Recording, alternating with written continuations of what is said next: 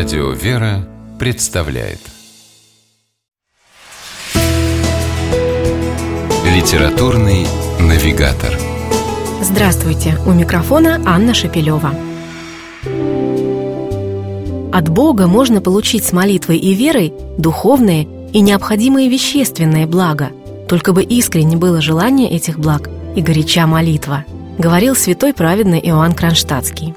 Каковы же они, эти блага, земные и небесные?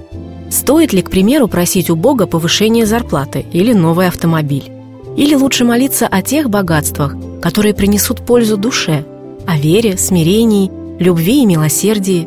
Ответы на эти и многие другие вопросы подскажет книга, которая так и называется «Благо земные и благо небесные». В ней собраны цитаты из Священного Писания и высказывания святых отцов Церкви, которые помогут понять, что есть истинное благо для человека и подскажут, как человеку эти блага обрести, чтобы испытать истинное счастье. Святитель Григорий Богослов еще в IV веке тонко заметил, что все приятное не столько увеселяет, когда оно при нас, сколько огорчает, удаляясь от нас. Из века XVIII ему вторит святитель Тихон Задонский, вопрошая «Что тебе пользы от того, что ты всю славу и все богатство мира сего будешь иметь, и лишишься вечных благ, против которых все блага земные – ничто. А святой праведный Иоанн Кронштадтский в XX веке говорит о том, что к Богу, как к единственно верному и вечному благу, должно устремлять людям всю свою любовь.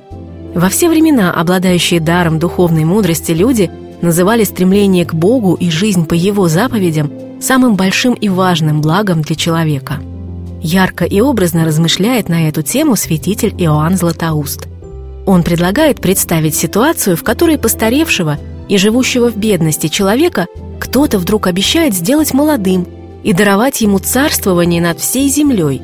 Чего бы не решился этот человек отдать и претерпеть за такое обещание.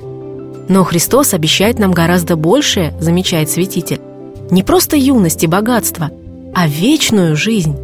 Нет слова, которое могло бы изобразить величину отличия благ будущих от настоящих, убеждает Златоуст. В этом с ним соглашается святитель Тихон Задонский и говорит, не должны мы, как позванные к небесным благам, земных искать, кроме нужных – пищи, одежды, дома и прочего.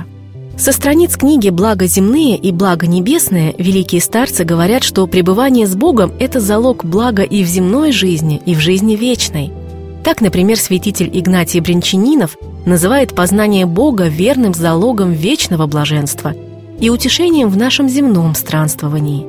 И пишет о том, что в величайших бедствиях и скорбях, когда все прочие утешения делаются бессильными, только оно одно сохраняет всю свою силу. А это значит, что нам не нужно делать мучительный выбор между благами земными и благами небесными. И те, и другие откроются тому, кто выберет самое высшее благо – жизнь с Богом. С вами была программа «Литературный навигатор» и ее ведущая Анна Шепелева. Держитесь правильного литературного курса.